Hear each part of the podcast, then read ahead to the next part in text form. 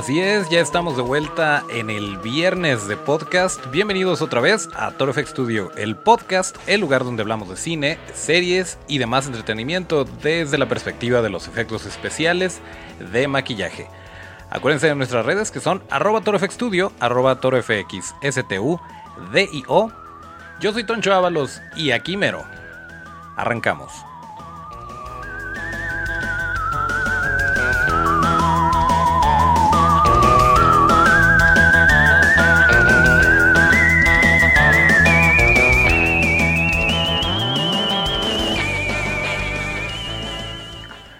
Pues en efecto, ya estamos de vuelta, estamos en el episodio número 41 de Torfex Studio, el podcast correspondiente al viernes 14 de junio de 2019.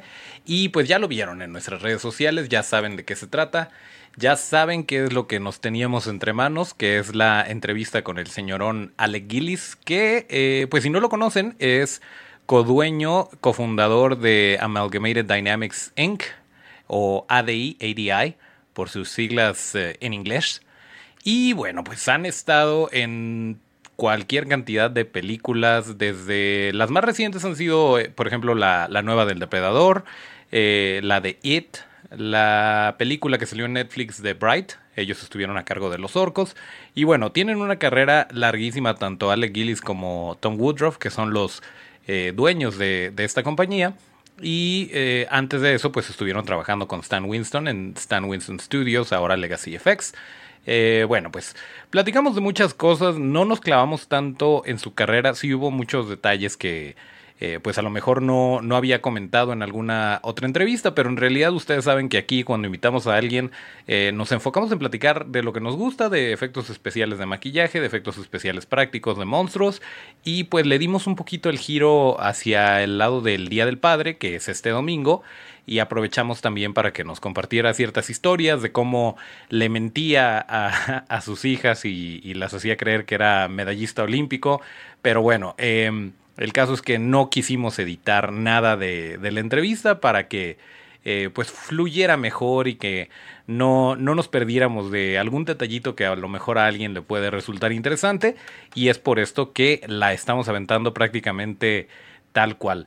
Eh, otra cosa es que eh, pues estamos trabajando muy duramente, eh, tenemos a los changos en el corporativo de Torfex Studio trabajando muy duro en tener los subtítulos listos, tampoco está lista todavía la, la entrevista que tuvimos con Kirk Thatcher, pero estamos trabajando en ello para que si nos están escuchando en Spotify o en iTunes o en algún otro podcatcher, sepan que pues si quieren verlo con subtítulos, lo vamos a tener disponible en YouTube. Y otra cosa interesante es que desde la primera entrevista que hicimos no habíamos tenido la oportunidad de, eh, entablar esta conversación eh, con video. En, una llamada de Skype por video y en esta ocasión sí se pudo, desafortunadamente dada la inexperiencia del equipo de producción de, de este bonito podcast, em, pues no, no, no enfocamos bien las cámaras o más bien no contemplamos el hecho de que Skype divide la pantalla y entonces si ustedes se meten a YouTube van a ver mi oreja y eh, pues parte de la cara del señor Gillis. De hecho,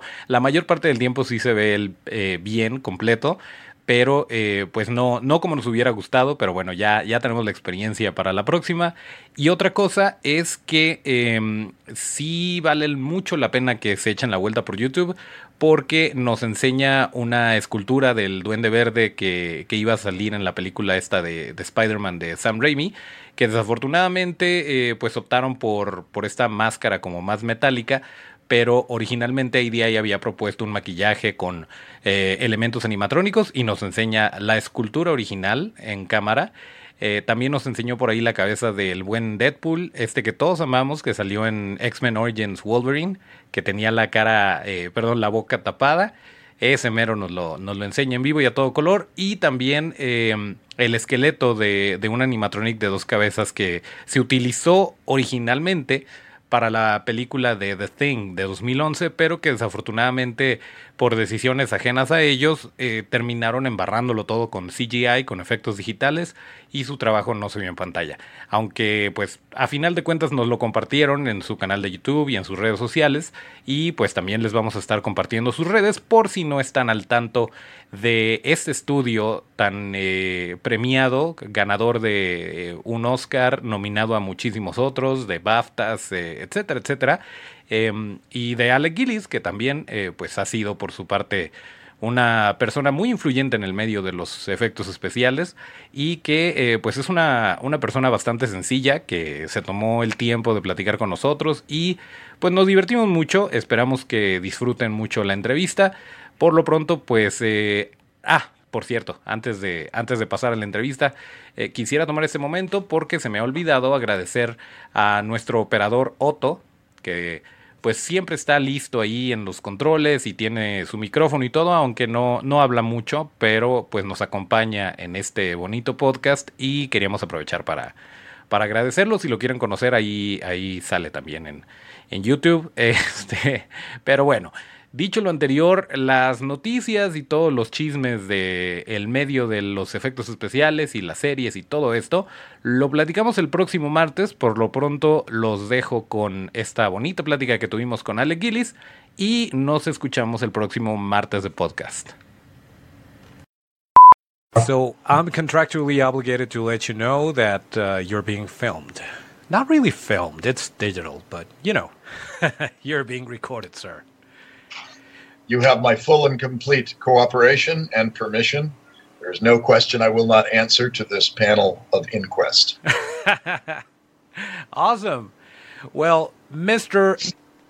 Alec Gillis, thank you so much for agreeing to talk to us, for being here. Um, uh, how have you been? What's been up in the Gillis world?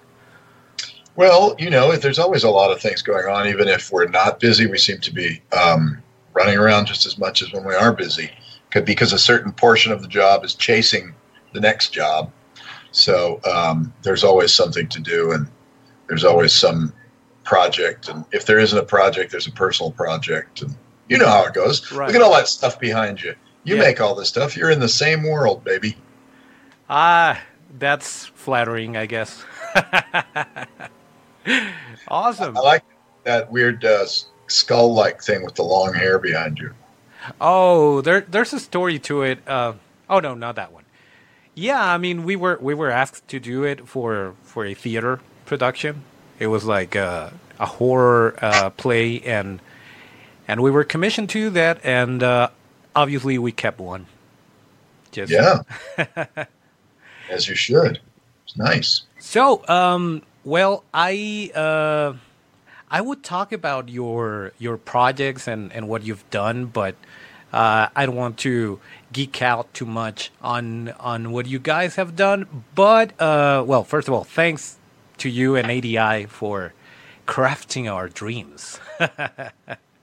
you know, it's been it's been a wild ride, and uh, and I'm I'm so happy to see that uh, that you guys still uh, keep you know staying relevant and doing awesome stuff. I mean uh, besides the, uh, you know, Bright came along, and that was.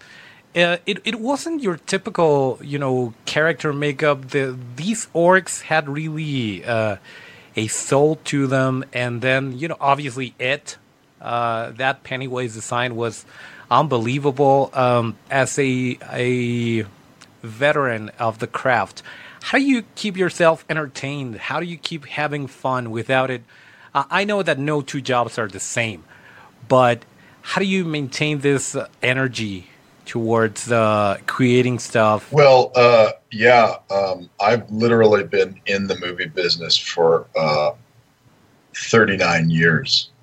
Um, and Tom and I have had ADI for now almost 31 years. Um, so it is a challenge to not be those jaded old guys that get grumpy and like I've run I was running into them in my career when I started I remember back on Tremors for instance there was a, a, a, physical effects guy um, who was a great guy. And uh, I look back on him he was probably in his early 50s but he was just exhausted. He, he would tell me that he just couldn't wait to get out of the business. He said I've got a at home I've got a big Sparkletts water bottle that's just full of all the keys from various hotels and motels that they put me up in uh, over the years, and I, and he was sort of looking back at that with as sort of like I'm just so tired, and I thought that is so cool. You got to travel, you got to apply your craft, you got to be involved in all kinds of projects that you know normal people just would wonder at and, and be and be amazed at. So I always uh, just try to remind myself that I'm very lucky to be in this business when I start to feel jaded or when I start to take things for granted. But the what I find one of the fascinating things about the movie industry is that it really doesn't let you take anything for granted because the ups and downs come so fast and so hard that you know you know like you mentioned it and um, and bright those are two movies we did in in 2017 we also did uh, giant dead dinosaurs for jurassic world and we did a movie called sorry to bother you. We had about five good sized projects ranging from big to nice sized projects in 2017 it was just like the 90s again or something. And um, 2018 comes along and did not shape up to be that kind of a year. So you kind of uh, have to, um, you know, uh, appreciate the up times when they're there, and then find ways to uh, stay in love with what you do um, when the when the work is not there. Luckily, uh, that's Mr. Spielberg again. I told him that I didn't want to talk to him because I'm talking to Toncho. But um, Go, go, go right ahead if you have to. um, but uh, but uh, luckily for for us, we have a great team uh, that has been with us for many years. So you know, we're a sort of a family, a dysfunctional family, but we are a family, and uh, there's a history there. So um, uh, you know, it keeps everybody kind of grounded. I think. Uh, but I don't know. I don't really know. I think it gets down to personalities because I've known people who were in the industry for you know not very long, but were f- fantastically talented and just burnt out and left. Um, and I don't know what really accounts for for that. I don't know if it's some basic personality thing. Um, maybe I have a need for abuse and that's why I stay in Hollywood. I don't know. I think I think it, it does have to do a lot with personality and the fact that um, you get to enjoy what you do, and if you're not enjoying it, or if you're if you're not enjoying it as much as a creator, I would say that you always find a way to uh, channel that. Uh, imagination that energy like for instance what what happened with fire city it was you know incredible and it was just uh, you could tell that you were having fun, that uh, you know you you were you were in your zone, and and also for instance, um, I, have seen that you you dab a little bit with um, with acting, so that's another thing that uh, you seem to be very interested in. Yeah, that's. I mean, I'm I'm lucky there because I'm I'm not in the acting lifestyle. I don't go on auditions. I don't. Uh, you know, I'm the laziest actor in the world, but um, if people want to put me in something, I entertain those offers. Um, you know, I've gotten to to work. Uh, Neil Blomkamp put me in some things uh, for his Oats um, studio films, his experimental films, and I got to do comedy stuff in that, and um, and then more recently, uh, my friend Stephen Norrington, who directed Blade and League of Extraordinary Gentlemen, he cast me in a in a um, small film that he's directing, that he's written and directed, and that's drama. So um, I, I, love those opportunities, you know, um, because I am a ham bone. Um, I don't know what is it, jambon? How do you say that in, in Spanish? We say a ham bone, which is just a person who is uh, likes to show off and you know be adorable and you know has a deep emptiness in their soul that needs to be filled with the love of complete strangers. Right, right. I think they're called tonchos. Uh, Toncho. you see, we're the same, my friend. Yeah, we're the same. But yeah, no, I'm I'm lucky about that. I'm lucky to to be able to do that. Um, and uh, I, did you see my short film Playtime by chance? Uh, I don't think it aired uh, legally in Mexico. No, you got. You can just go to my YouTube channel, to the Studio ADI's channel I on the YouTube. and uh, just look what you can either watch them in, in little installments or i would just recommend watching the entire short. But it's um, it's about it's a kind of a uh, a, a, a, what if little movie about um, if there was a uh, kind of a Chucky type puppet from the 1980s who uh, his franchise is going to be rebooted, so he gets very excited uh, that he's going to be a star again. And uh, I have some cameos. Kevin Yagher, who created the original Chucky, is in it. Wow. Um, but uh, so it's sort of like it, it's kind of about a, a little animatronic, an outdated uh, animatronic from the 80s who's trying to find work in a digital Hollywood. Um, so anyway, those are the kind, and I'm in that one also. So uh, I recommend that to your to your uh, podcast followers. Oh, definitely. We, we're going to watch it and review it. You you bet. Yeah, I did not know. I did not know it, it existed. Honestly, uh, the last last uh, project I I saw, and well, I was kind of hoping that, and it, it, wasn't the last because it happened in 2015, I guess. Um, I was kind of hoping to to get more of the captain, but we did not, and Harbinger down. of Lance. Huh? Lance Henriksen. You mean no, Lance no, no, Lance. Yeah, you're right. Lance Henriksen was was the captain, but uh, you were the the girl's daughter, uh, the girl's father. There yes, was a yes, you had a cameo. Right. I saw sure. you, and I was like, "Oh yeah, we're gonna get Alec Gillis." And no, that was just the yeah. director's cameo. it was just that was a Hitchcock kind of moment, you know, where he always would find a way to put himself into a movie. So I can, I couldn't bring myself to just you know I raised the money on Kickstarter, and then we got um, uh, Dark Dunes Productions put more funding in. And so I had to not really just turn it into the Alec Gillis uh, vanity project. but that was a fun one. And actually, earlier you mentioned Fire City. Credit where credit is due. That was Tom Woodruff's movie that he directed. Um, so I had very little to do with that one. But we were doing them at the same time. Um, and it was it was very active and very hectic, and it was a lot of fun. It was really a lot of fly by the seat of your pants, low budget, independent filmmaking, which uh, really that excites me a lot. I really I really love the thrill of that because you can you can uh, in lower budget movies you can take some chances and you can try things and you know you can make mistakes and you're not risking a hundred million dollars of somebody else's money. Um, and in fact, I think with low budget movies, um, you should be. My philosophy is that you should be biting off a little bit more than you can chew um, you should be stretching your wings a little bit and going in a, in someplace you haven't been before. I mean, I'm talking about the director, and um, and, and I think that's what made you know what makes some of my favorite low budget horror films great is that they they uh, take some chances that maybe you don't see in bigger budgeted films. Right, and well, just just like the old days, I would say, and and I think that there's um, sort of a resurgence. Is that even a word? of mm-hmm. uh, of you know the whole practical and uh, makeup effects, things like that.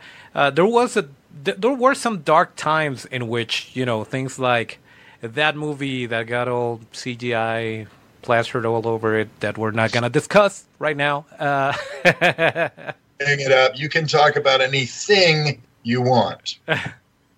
yeah, I, I I know that uh, that's probably not the thing to talk about right now, but no, it's fine. I, you know what? People, people. Um, it's funny because people say, "Oh, you must."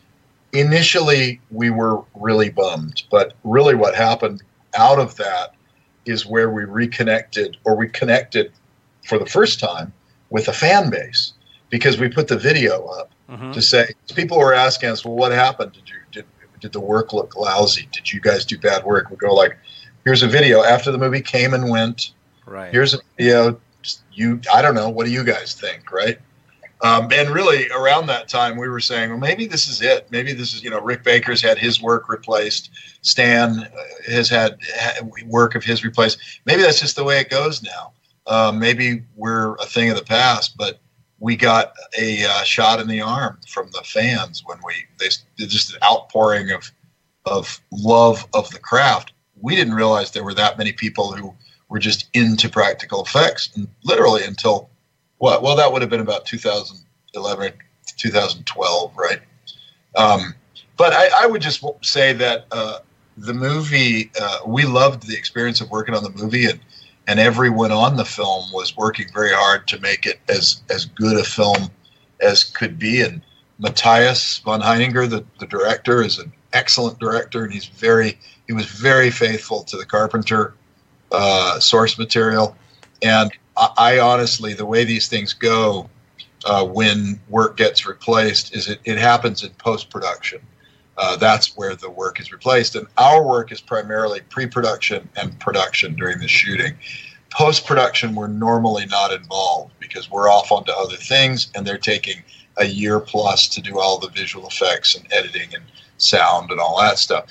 But that's where revisions get made. Like if you think of what is always said, where you know you you make a movie three times. You make it in pre-production when you write the script and you do all the planning, and then there's the reality of the shooting and things change there. You're making it again. And then in post production, you remake the movie.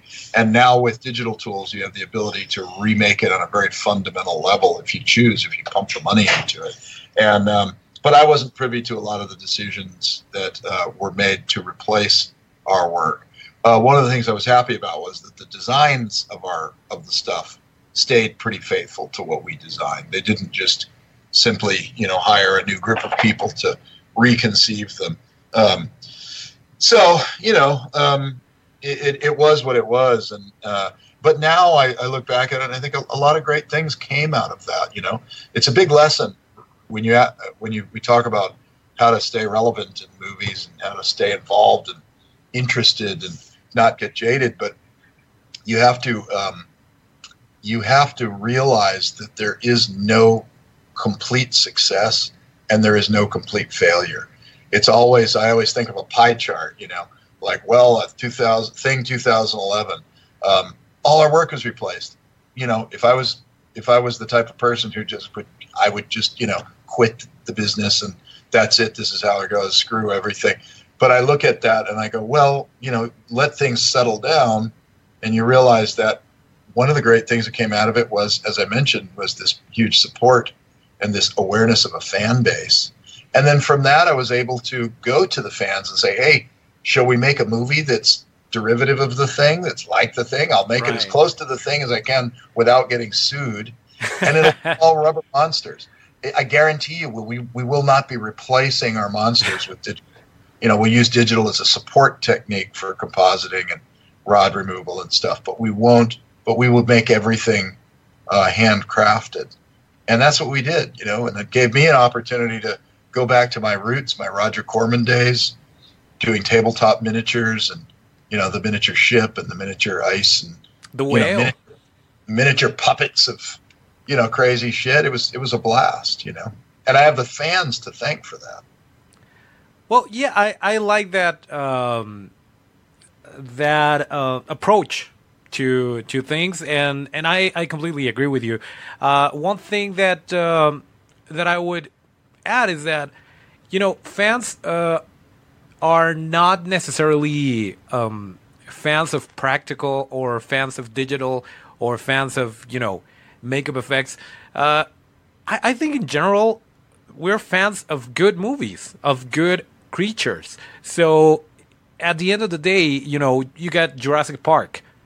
You know, the the dinosaurs are incredible, but there's no way to not even Stan Winston Studios could pull off a uh, real size uh, T Rex that could run.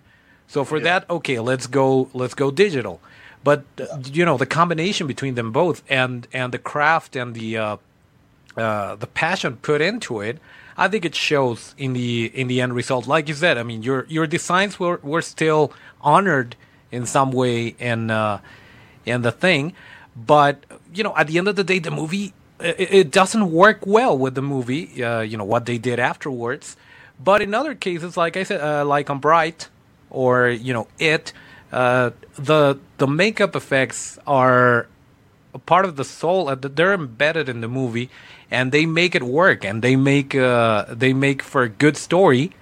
You know, the, the story is better told with than without. So that's uh, you know that's when when this kind of um, uh, work comes into play and and it pays off in the end.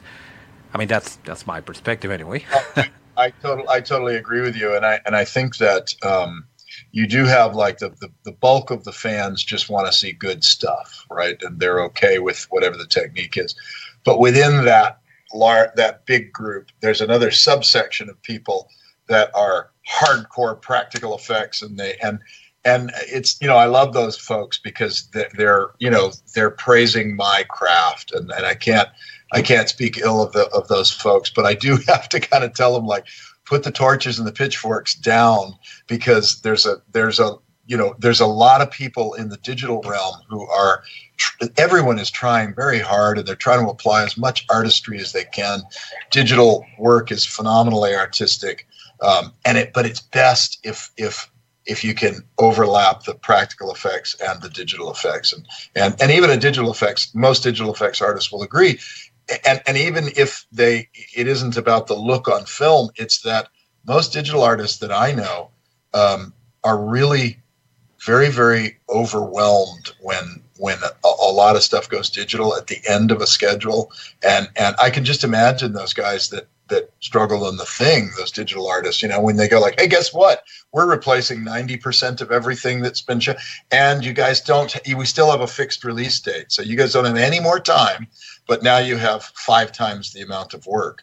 You know those that's where people's lives disintegrate and divorces happen and all that stuff. So most digital artists want to see a combo approach. It's just that um, uh, you know from the studio point of view they're always studios are very cautious because they realize that um, that the movie's going to get remade. These days, movies just get a, there's a lot more tinkering in post production. You know, you get you show it on uh, to a, a, test audience, and um, you get a bunch of notes back, and then executives are deciding over the heads of the directors what changes to make to make it to chase the commercial viability of it, right? So they uh, they go like, all right, we gotta let's amp up the action. You know, let's make this thing uh, you know run down hallways and smash people and attack people, even though that's not what it did in the Carpenter film. We have to stay updated. This has to look like a, it's got to feel like the Carpenter film, but it's got to be a modern film. And, and then you start getting into taste issues that are subjective. So I have no, I can't argue with an executive's taste on how a monster should move because they're the money people. I'm not even involved in the conversation at that point. So what what am I going to do? I have had some of those blunt conversations with executives, and it doesn't always go well, you know, because they're in charge, and you give your you say you you speak your piece, but as a professional, I'm not going to leave a show because I just disagree with uh, you know aspects of how the, the effects are being handled. I'm going to do what I can do, what I'm controlling. I'm going to do that the very best I possibly can. And then I'm going to put up a YouTube video uh, after the movie's been released, and we'll show all our work with pride, and uh, and we'll give credit to our artists, and it's a great thing, you know. Yeah, that's that's exactly the way to go. And uh, I think even though executives might um, have the last word, apparently, when it comes to what the movie ends up looking like, uh, the fans and the audience end up, you know, um, deciding whether it's going to move forward or not. Because mm-hmm. even though there was uh, there was this dark period in which everything had to be di- digital and everything had to be CGI'd because, according to executives, you know, kids like video games, so let's make everything look like a video game. or I don't know what the thought uh, process was behind that. Well, but, I've heard that. I've heard that quote. Wow. There, I've heard one uh, producer say, um, you know, video games uh, make way more money than movies, so we want that aesthetic in our film. And I'm like, well, you realize they're two different mediums, right? Like, and they make money uh, because they're interactive and they're engaging, and so you can kind of there's an expectation about how good video game graphics need to be. They're getting better and better, obviously. There's some great ones, but that's still a different medium. That's that's kind of like saying the Mona Lisa is the most famous uh, painting in the world, so we're only going to use oil colors, no more watercolors. You know, we're not going to use an airbrush. You know, it's just like what what what are these decisions you're making? But that's a decision that is not based on aesthetic merit. It's based on financial guesswork, right? And and that's where, like, in the not to sound like the jaded old guy I just said, trying not to be, but back in my day, back in the '80s, you used to have less uh, studio input. I was going to say interference, but I'll say input uh, over directors' heads. You know, you know, people like Cameron um, would write Aliens, and uh, he would decide to make the power loader say Caterpillar on the back and be yellow. You know, nowadays a decision like that, you'd have you'd have a, emails going back and forth with a giant CC list of, of, of people weighing in on whether or not it should be yellow, and people saying, "Well, I, I checked with my 13 year old son, and he he said it should not be yellow." You know? um, so these days you have less of the purity of the vision of the single creative. You have uh, committees, committees making decisions, and I that's in the bigger budget films. In lower budget films, uh, I think directors can uh, oftentimes win those battles. Yeah, there's and, there's more leeway, but my my point was that uh, at the end of the day, uh, you know, we the, the fans are speaking up, whether it's by ticket sales or you know, uh, home video things like that, and uh, it's not it's not like it used to be during those dark ages. Uh, yeah. You know, even even the lesser um, the, the fans that are less familiar with uh, with the practical versus digital uh, in general as sex spectators, they're realizing, you know, this is not as cool as it as it used to be. Why? Mm-hmm. You know, and uh, and I think that's why things like you know Ghostbusters in 2020 uh, with with uh, Jason Reitman, um, and and this these kind of um, franchises are are having a comeback, but out of things that we used to love and you know we, we're we're going down a, a dangerous road here because we might be uh, heading towards the era of remakes. But at the same time, is it that bad though? I mean, having another Ghostbusters film. I, I, I, think you're right, um, but but it has always been cyclical uh, in movies. Like True. if you look at like people who grew up on um, like westerns in the 30s and 40s, and then in the 19 and they died out but in the 70s they came back but they were different. They weren't just rehashes. They were grittier. They were clint eastwood movies or right. spaghetti westerns or whatever. So that was a riff on that beloved genre that was different and changed up. Or the same thing with um, star wars and raiders of the lost ark have their roots in 1930s and 40s serials. So they have that same feeling of fun and, and episodic kind of events um, and and Spielberg and Lucas put a spin on those. So as long as there's a spin going on and it's reflective of the times, I think these things do come in cycles. But but I don't. I'm. This is the first time. To your point, this is the first time I'm aware that fans have said it isn't just about the stories or the or the movies. It's the way they're presented, uh, and it's the technique of the visual effects that matters that makes a difference to how these things. And there's something that we recall from our childhoods that enchanted us about the physical, practical stuff. And we have an appreciation. I think we have a primal appreciation for things that people make with their hands. Yeah, that are tangible. I, that are tangible. I think there's it's a little unfair to the digital artist, but because it's so technological and it's using a machine to to get to where you need to go, uh, um, there's somehow we we deduct points for that because you think that the machine is filling in the blanks, or and in some cases it is. But I'll tell you, when we sculpt, you know, we like if you do Photoshop, you can like grab a piece of texture and kind of apply it into your image, and it, you can do that in in ZBrush as well it's very similar to what we do when we sculpt. We may be packing clay on, but we pull out texture stamps, like a little rubber piece that's been cast right. off of cauliflower or something, and we hit that boom, boom, boom, boom, boom. And so there, it's kind of the similar thing. You know, there are a lot of overlaps, but I do think, as as Stephen Norrington said, um, he said both practical effects and digital effects are equally artistic, but practical effects seem more ingenious and I think he's onto something there because you have to figure out you're taking materials that are not, you know, we're making materials look like other materials, we're making rubber look like skin or silicone or whatever. We're p- applying hairs one at a time, very meticulous work.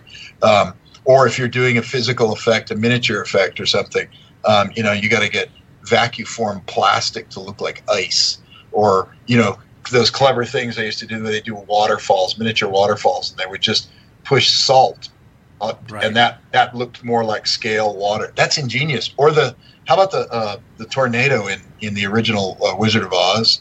Just a big a bag of muslin with hoops in it, and they're pumping dust up from the bottom, and there's a guy in the bottom doing this, and a guy on the top doing.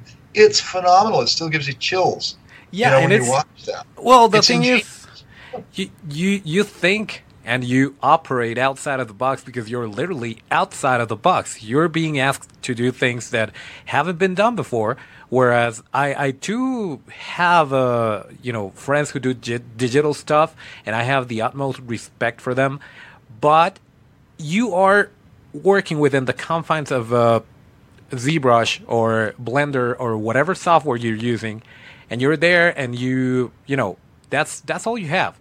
When you're in the quote unquote real world, and you're trying to make something happen, you know you're trying to have a, um, a pumping heart on camera, and you don't have budget for animatronics.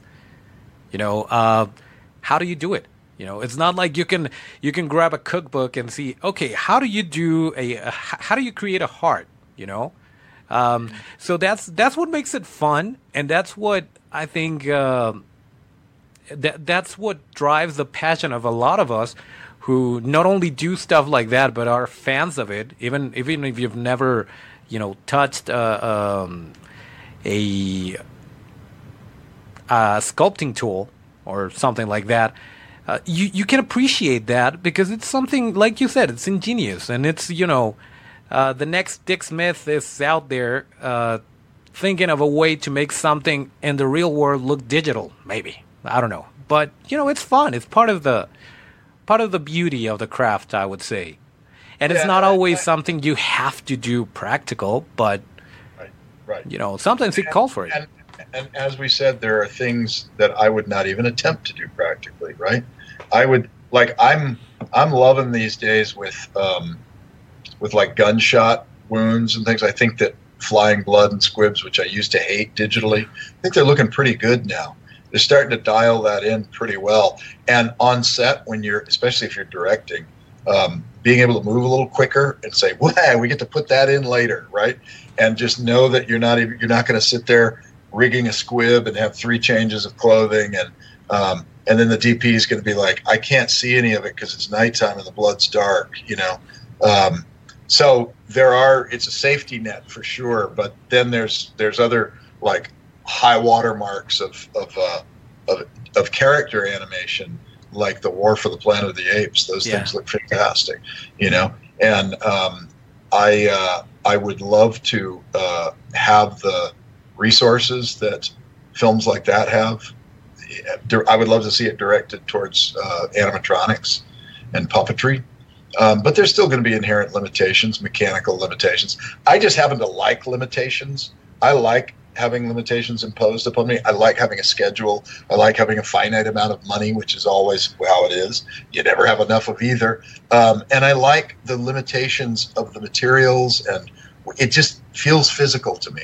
I think you can get something unexpected and and more, as you say, tangible and and in that way present. You know, it's all fake. It's all fakery, whether it's digital or, or practical. But there seems to be at least it's an object that's that's in the natural world and light is falling off of it and bouncing off it. And actors can come in contact with it and uh, react to it. And their performances get better because of it. Um, so anyway I, I i i love all the uh, I love all the filmmaking techniques, um, and I don't want to get too beholden to one. But of course, I've spent most of my life creating practical effects, so um, I can't quit. I can't quit her. too much. Definitely. Oh, by the way, um, I remember and and I think this is uh, this is a pretty good tie-in for. Uh, oh, you were going to say something? I, I was just going to say that uh, I, I, we have a lot of our YouTube channel, which I don't know if I mentioned, but it's Studio ADI's channel on uh, YouTube. We have uh, what do we have?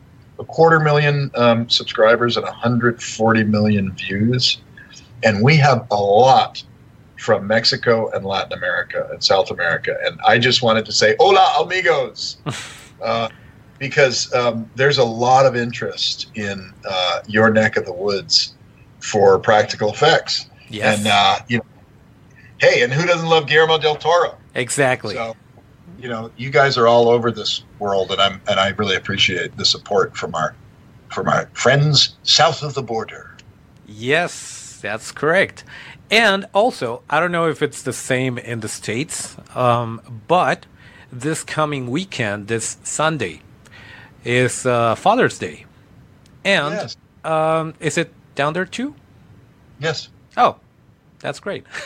well, I, I remember that uh, at some point, I believe it was a Stan Winston School interview that you were talking about um, the way uh, you you had to conduct yourself as a as a father and, and the way that you treated your staff and, and your you know members of your team that had to go to a school play or things like that, and and you tried to balance that um, in order for you know meet the deadlines and and you know the schedules and the things that you had to do, but at the same time keep that uh, balance between the you know your your passion and your personal life and things like that. And just recently, your daughter called you, so I figured it would be a good idea to to uh, elaborate on that subject. Being a, an FX dad. Which I also am. Well, that that's you know no one's ever asked me that. I mean, I may have talked about it in the Winston School because it does relate to Stan Winston, who was my mentor. But that's a really good question. I'm glad you asked that. That's an interesting question for me. Um, when I was starting out uh, in the dark ages, um, all the uh, everyone was telling me. Uh, I, I just heard this over and over. Um, you know, uh, you know, being in effects, being in the movie business, it just it kills marriages. You're you don't get married. You will get divorced, right? It, you can't. They the two are not compatible. So if you're not getting married, well, you probably shouldn't be having kids either, right? Apologies to anyone who who. um, but uh, you know, so uh, my mindset was always, well, I, I have to put maximum energy into my um, career, and uh, therefore I'm not getting married, and I'm certainly not having any kids. Um, and uh, my mind was changed because partly because I was, you know, in my 20s and uh, I wasn't really thinking it through. Um, you change, of course, you change. But a big part of that was working for Stan Winston, right? So I had, uh, um, I, I was with my girlfriend, my then girlfriend, who I had known forever. And we just weren't moving forward in that relationship. And she was like, you know, basically ready to kick me to the curb, as any self-respecting young woman would. Um, and uh, we, I got the job at Stan Winston's, and he was such a family man, and such a normal guy, and he and he was the, on the top of the heap, right? Like you can't argue with his success. So. What was it about Stan? What was he doing that was different from all these other people whose marriages were falling apart and who were becoming alienated from their children and all that kind of stuff? And I said to, I had that conversation with him, um, and he said, uh, I said, I'm just afraid, you know, like if I get married, that means I'm going to have kids. I get kids, and then I have, uh, I, it's diverting my attention and my energies. And he said, No, no, no, no, no, you don't understand. Having a family motivates you to greater success because they depend on you, and you will have no better motivation to succeed than a bunch of little kids that are looking at you to protect them and and um, and to keep them fed and clothed and all that kind of stuff. And that was kind of mind blowing to me because I've never heard any anyone else say that. Um, and I think within um, within a year or so, um, we got married and Stan was at the wedding and all that stuff. And um, and I got to you know I was also getting to know his family. You know, we mm-hmm. got to know his wife and Matt, his son, who I've known. I've known Matt since he was 13 one of the first things we did at Stan Winston's was Stan says, everybody at lunchtime, come on, I'll buy you lunch, and then we're going to my house. We're like, oh, okay. So we all pile into his SUV, five of us, four or five of us, and we go, uh, we go to lunch, and then uh, he drives us to his house. He goes, all right, I want you to put up this basketball hoop for my birthday. So it was Matt's like 13th birthday.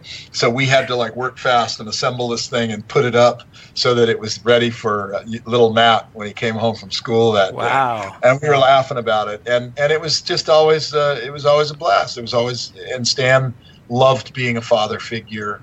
Um, so I really credit him with with a lot of that. And he loved to have fun too. He's the he's the first guy. I mean, I had great bosses, you know. Tom Savini's a I worked for him. He's a hilarious, fun guy. As is Greg Cannom.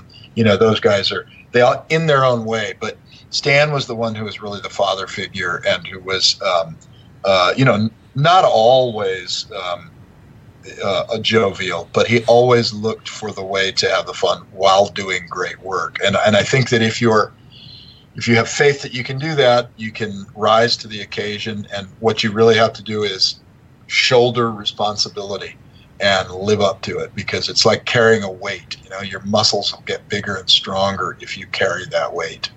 And uh, anyway, that's a philosophical thing. And then plus, kids are great. You know, kids are great. They're hilarious. They're fun. They you learn from them. You learn how to become more patient. Um, they test you in every possible way. They're not impressed with you at all, and that's great. You know, in this business. So I don't know. Too late to back out now. I have two kids, but Oh, oh, well, happy Father's Day. thank you. Same to you. How, old- how, old- are your kids? Uh, one is seven, and the baby girl is almost two. Uh, that's a great age. Yeah, they they're still kind of impressed, but Yeah. you know, the seven-year-old is almost getting to the point of, uh, yeah, my my dad might be full of it, but not not quite there yet. No, you just just just double down on that. Just become even more full of it. That's what I. I used to just uh, have a great time. I would just make up tall tales to tell my daughters just about all kinds of things. I had them nearly convinced that I won uh, every gold medal in the 1972 Olympics, and I was 12. And um, and and they go like they'd ask questions like, "Where are the medals?" And I'd say they're in a storage unit in Van Nuys take us to see all the medals, Dad. And I say, well, I would, but truth be told, I had to give them all back to the other athletes because they were very, they were crybabies. I'd been beaten by a 12 year old, so I gave my medals away. And why, why won't we see you in the record book, Dad? I said, because it's a big conspiracy. You don't know. You, as successful as I was, who do you think is it? all those guys are against me? So they all petitioned and they had me removed from the history book. So that worked for a little while, but so I'll just say it's fun to just lie to your children, have fun, tell a tall tale. Um, and are you still with your wife? yes, Good. for That's another issue. almost that's eight another- years. Eight years? Oh, good. Yeah, Oh, okay. So you guys know how to fight constructively. exactly. She just ignores me, and that takes care of the issue. Well, that's she's a wise woman. Yes. No, but she's been very supportive with the whole, you know, monster stuff and things like that. She, she's very understanding and uh, and she's an artist too in, in her own way, so it works. And she knew what she was getting into, I'm sure, when she met. Exactly, exactly. Yeah, it's kind of. I, I think my mom told her no refunds. you know what you're getting. That's good. Yeah. Awesome. So, uh, on that note of you keeping yourself entertained and seeing what Rick Baker does is, you know, as heartbreaking as it was to see him close down Cinovation, I think we hear more about Rick and his work now that he's retired than we did before, which is great. Um, so, how is that, uh, you know, talking about personal projects and, you know, when you have some downtime uh, and are able to tackle some things, you know, that, that have been swimming in your head. Um, is that is that something you you've been working on or just uh, in the back burner for now? No, I mean, um, you know, most of my it's almost been a second career for me is is developing my own personal projects. I have a I have a bunch of stuff um, that I put out there over the years. I don't know if you're familiar with my book, uh, pictorial book Worlds. I know you have one. I haven't seen it to be honest. Um, I, I ha- we were selling them on our on our um, studio store, but I pulled them off because I'm down to so few, and I don't want to. I don't want to just let them all go. But um, but that's a that's a book that I wrote, and, and my team here we did all the um, all the imagery for it. Very fun project, but it took me as a side project. It took me 12 or 15 years to do it. Um, I think I started maybe I started in the mid 90s, 10 years. I, I published it in in 2005 but it was optioned by Sony Studios to turn it into a movie back in the day for Tobey Maguire, and they wrote a script, and I was not very involved in that, uh, other than being you know the creator of the source material. But so now that I, I they the, uh, they never made the movie, so the option has returned to me. Um, but I've got you know somebody who's uh, who's interested in um, getting that off the ground. That would be a very big budget project. Um, and then uh, I have a number of other things that I'm pitching around at various price price points. You know, um, you know, Harbinger was a very low budget movie and it was a blast, but it's stressful to make movies that cheap. And you know, I think people need to get paid a proper wage, you know, to to to survive. So that's what I'm trying to do for the next phase is get a lot of those projects off the ground. And you might be seeing them um, at some point bubble up. Um, we have a movie uh, uh, that we're in post production on now called Wellwood that um, is a is a film that um, my daughter actually produced. She raised the funding for it, and great script, um, small movie with creature and alien effects that we did here um, and it's a Studio ADI film. So we're probably, uh, you know, eight months away from from having that in a in you know a releasable state and hopefully a distribution deal and and all that stuff. So these are the kind of personal projects that I do. I don't tend to um, just like grab a lump of clay and start doodling and, and sculpting. It's usually uh, in service of some larger purpose um, and and uh, playtime was kind of that. You know, when you watch playtime, and I know you will. Oh yeah, I will. And, and your listeners will as well. But um, uh, that was a, a, kind of a fun, you know, comedic, but emotional uh, story that I wanted to tell because it's kind of autobiographical. I was going to know? say that earlier. Yeah. Yeah. And, and, and you might relate to it too. I think there's yeah. a lot. I made it because I think there's a lot of fans that can that feel that, right? And you asked about how do you stay relevant. And this is the classic Hollywood story. Everybody has a career arc, and then there are all these great movies where you know you, the person hits the high point. They're usually like self-destructive, and, and they start to falter. And then towards the end, there's some sad, either you know, horrible despair, or they they come to grips with with whatever it is, wherever they are. So I do I, I, I do a lot of reading about old Hollywood and about um, you know people like Buster Keaton, you know, and and their career arcs and how, how did they deal with it as they got older? You know, mm-hmm. some people get out on top and that's it, you know, and then other people um, stay around. Buster Keaton stayed around forever. You can watch what seems like a million years of his stuff all the way up close to his death and he was a genius, you know. Uh, Orson Welles is another one. Yeah. Um, who I'm fascinated by that guy. Uh, so uh, you know, I don't have a dark side to my personality, so I'm not really concerned that um, uh, the future brings nothing but uh, pain and uh, you know. And, and I like to see I like to see what Rick is doing. I totally agree with you that like now that he has direct access to an audience, we can kind of look into his mind and yeah. see what he's thinking and see what entertains him. And I love that. The, the thing that I love maybe the most that he's done, it's not recent work, but I love all those dancing Frankensteins and the yeah. band and stuff. It's just joyous. And it's like Rick Baker is a serious artist, right? It has been. But there's the fun side of him. And, uh, and I love seeing that. I love watching his makeups where, you know, he just paints on himself and turns himself into, and you can't believe there's no appliances on it and the ha- the Halloween oh, stuff he did for for his daughter, yeah. yeah. it's just too good. And I look at that stuff and I kind of go like, ooh, I don't know if I want to get into that game. He's so freaking good at that. Uh, I don't know if I want to be uh, out there like uh, you know, I don't know.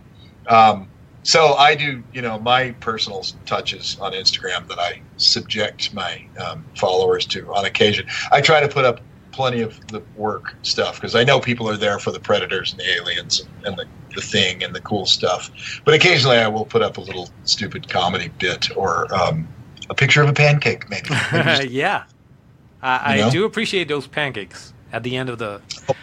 yeah. I just think pancakes are universal. I think anybody can. And I think that every culture has some form of a pancake, hmm you know. I could be wrong about that. And if they don't, then I think we should start a fund and get those people pancakes.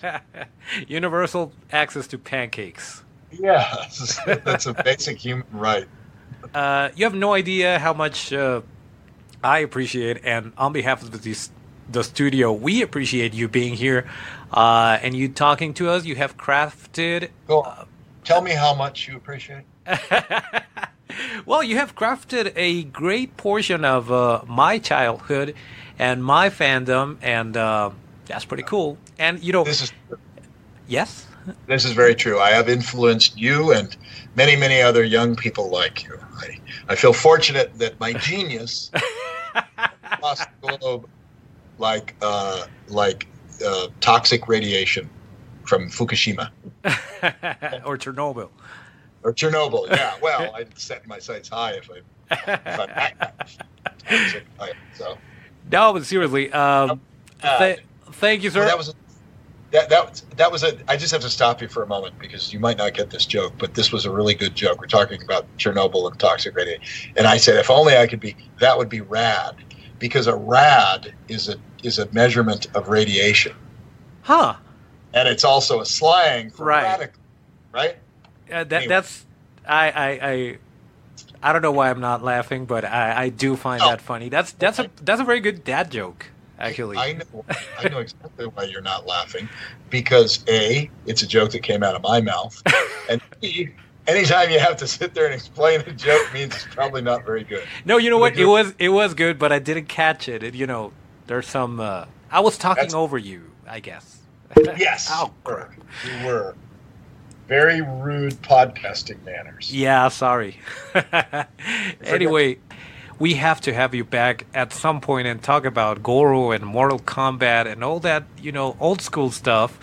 But uh, thank you so much for for being here. Uh, we had a blast. I had a. Who am I talking about? I had a blast. I hope you did too. It's always, it's always good to like say we and like then it makes it sound like there's a whole bunch of people all around you, like you have an empire. I know that. I'm sitting here by myself in a big empty room. I can see the I can see the Green Goblin back there. So you're not Oh, yeah. 100% uh, alone. right? Yeah. Yeah. You want me to bring that closer? Hang on. Oh, cool.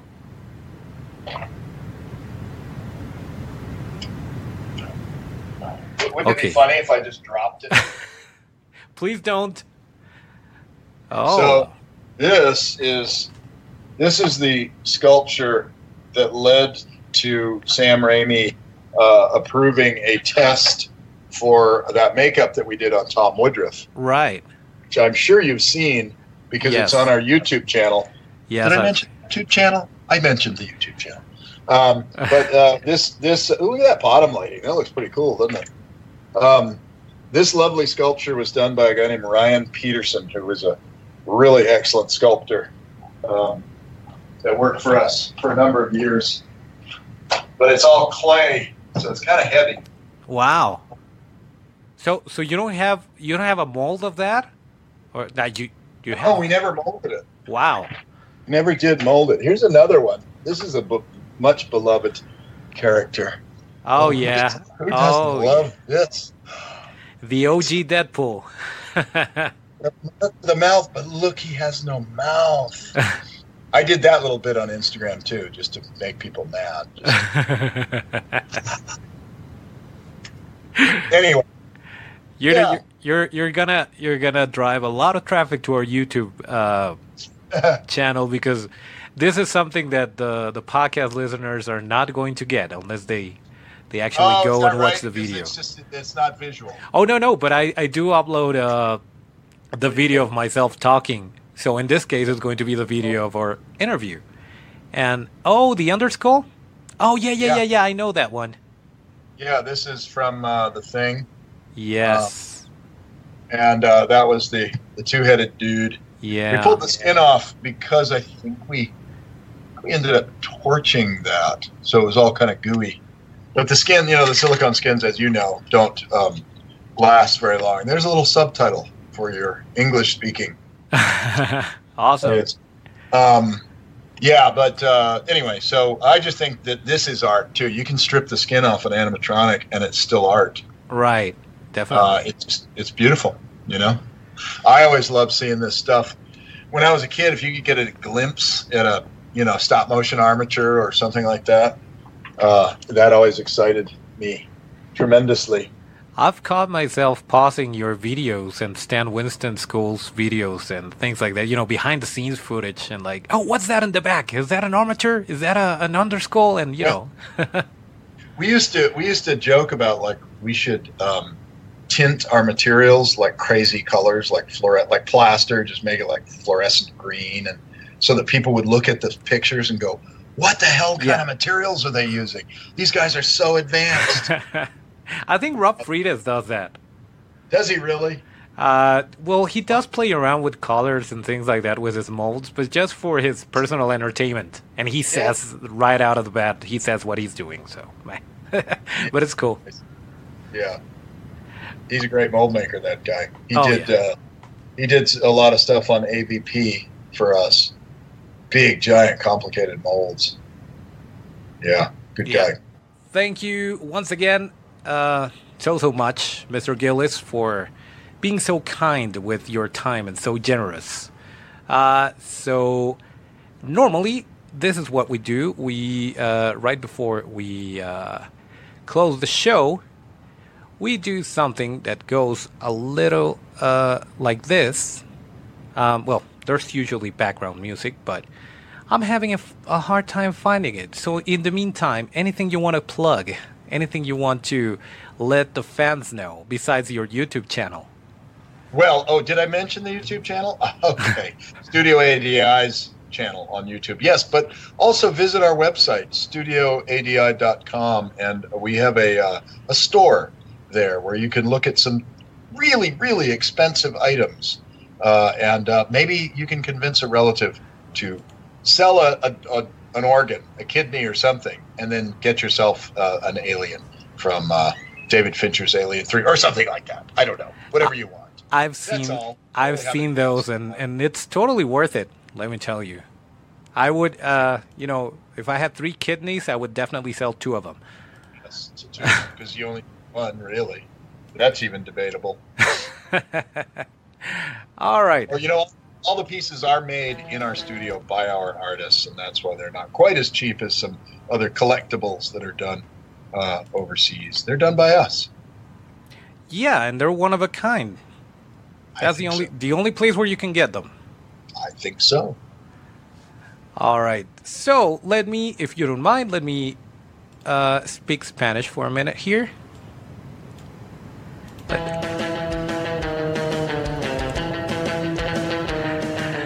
Ok, pues aquí cerramos el episodio número 41 de Toro FX Studio, el podcast, correspondiente al viernes 14 de junio de 2019. Acuérdense que para seguir la conversación hay que seguirnos en todas nuestras redes como arroba torofxstudio, arroba torofxstudio. Mis redes son arroba toncho ábalos con T. And I'm Alec Gillis. Thanks for listening. Follow me on Instagram, Alec underscore Gillis, and check out our YouTube channel, Studio ADI's channel on the YouTubes. Y hasta el próximo llamado. There you go. Gracias, amigo.